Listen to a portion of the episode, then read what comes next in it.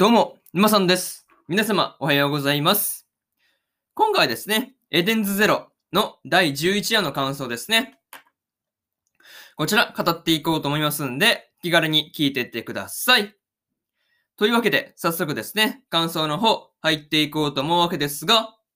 まずは一つ目ですね。シスターたちとの戦いというところで、シキとジンがですね、戦っているところに、シスターたちがやってきたことで、まあ戦いはですね、3対1になっていたわけなんですが、まあそれでもですね、四季がまあいい感じに戦えてるっていうのがですね、なかなかすごかったなという感じでした。うん。まあとはいえですね、シスターが陣を盾にして四季からの攻撃をですね、防いだりしてるっていうのがね、まああまりこう好きにはなれない、まあ戦い方だなっていう感じではありました。うん。そう。なかなか、うん、好きでは、好きにはなれないよね。なんか、こう、仲間を盾にするとかね。うん、まあ、なかなかあんまり、うん、まあ別に、うん、まあ否定するっていうわけじゃないんですけど、なんか、うん、あんまり、なんか好き好んでやれるかって言われたらちょっと無理ですよねっていう、まあそれだけの話ですね。うん。まあにしてもね、四季が、四季がその戦いの中で、重力のね、弾丸をこう、撃ったりして、まあ、うまくこう、立ち回っていくっていうことをしていたわけなんですが、そこにですね、レベッカに教わったシューティングゲームの教えがですね、生きてくるっていうのもね、なかなか面白いところでした。いや、なかなかね、うん、シューティングゲームのね、あれがこう生きてくるっていうのも、まあ、なんか本当にこれは面白いですよね。そう。まさかまさかの、そう、レベッカとやったそのゲームの話が生きてくるんだっていうのがね、見ていて面白いし、なるほどなっていう感じではありました。うん。またですね、式がこう、レベッカと、まあね、こう、離れてるにもかかわ、まあ、離れているにもかかわらずですね、こう、同時に敵を撃破するっていうところが、個人的にめちゃめちゃ好きなシーンだったりするという感じですね。うん。なんかね、そういうところがすごくいいなーっていうふうに思ったりしました。そういうところでですね、まず一つ目の感想である、シスターたちとの戦い、シスターたちとの戦いというところ終わっておきます。で、次、二つ目ですね。非効率デモというところ、非効率デモというところで、レベッカがですね、コパちゃんをですね、探すために一人で来た道をね、戻って、こう、コパちゃんをですね、探しに行ってました。この時のですね、探しに戻る方がね、まあ、非効率と、非効率という風にね、まあ言っているピーノの、ピーノのですね、意見も、まあ合理的で納得がいくっていう部分もですね、結構多いし、まあ、うん、確かにそうだなっていう風には思うんですけど、まあ、それでもですね、こう、友達を大切にしたいからっていう風にね、レベッカがも、レベッカが戻っていくっていうのがね、なかなかいいなっていう風に思いました。なかなかね、そういうところがすごいいいですよね。そう。非効率なのは分かっているんだけど、それでもね、やっぱり友達を助けたいっていう風に行くっていうのがね、やっぱりいいなっていう風に思いながら見てましたという話ですね。またですね、戻った先にはですね、コパちゃんをですね、人質に取ったイリーガがいたわけなんですが、四季とジンのね、いた場所から姿が消えてるっていう時点で、まあね、うん、おまあ、いるだろうなっていうことは大体ね、予想通りという感じのところでした。うん。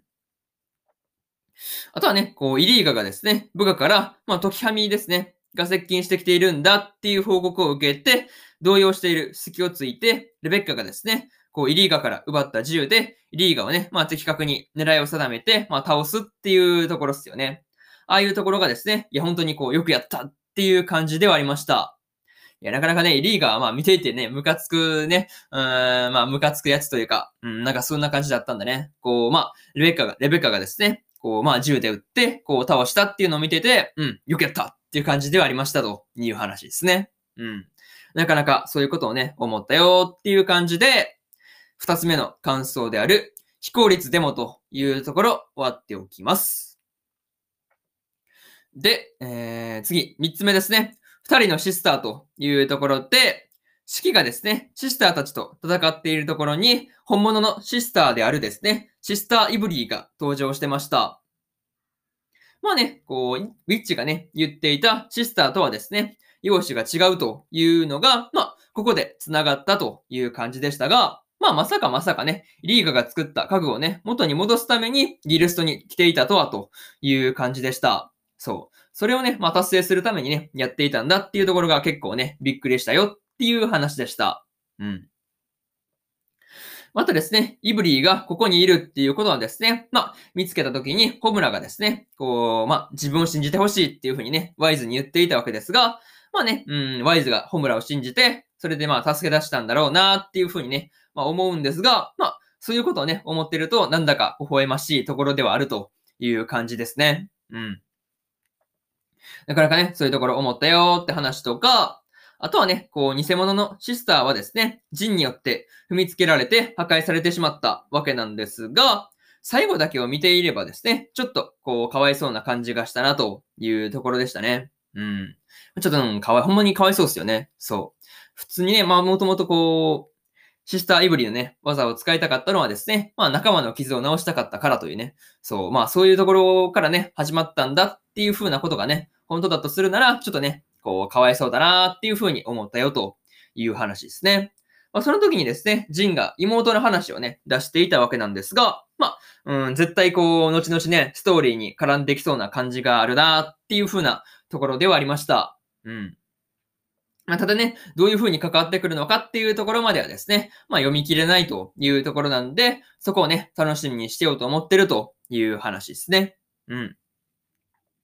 まあ、そういうところで、えー、三つ目の感想である、二人のシスターというところ終わっておきます。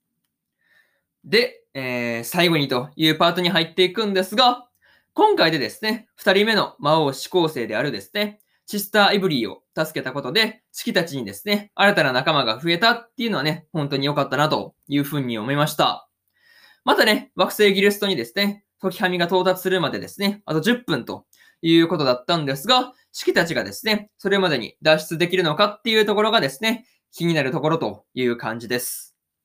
あとはね、シスターをね、破壊したジンがですね、その後どうしたのかっていう部分もね、気になるんで、明かされてほしいというところではあるという話ですね。いや、とりあえずね、こう、次回の話がね、どうなっていくのか、今から楽しみなところという感じで、今回のエテンズゼロの第11話の感想ですね。こちら終わっておきます。でですね、えー、今までにもですね、第1話から第10話の感想は、それぞれですね、過去の放送で喋ってますんで、よかったらね、過去の放送も合わせて聞いてみてくださいという話ですね。うん。っていうのと、今日ですね、他にももう一本ね、更新してるんですが、さよなら私のクラマーの第12話の感想ですね。こちらと、もう一本ね、あの、まあ、累計1000本ね、あのー、達成したんで、まあ、それの報告ですね。まあ、それをこう更新してるんで、よかったらね、こっちの2本も聞いてみてくださいという話と、えー、明日ですね。えー、明日はですね、3本更新するんですが、雲ですが何かの第24話の感想と、スライム倒して300年、知らないうちにレベルマックスになってましたの第12話の感想ですね。こちらと、もう一本ね、なんかこう、何かしら更新しようかなって、まだね、決めてないんですけど、更新しようかなっていうふうに思ってるんで、よかったらね、聞きに来てくださいというところで、本日、一本目のラジオの方、終わっておきます。それではね、えー、次回の放送でお会いしましょう。以上、まさんでした。それじゃあまたね。バイバイ。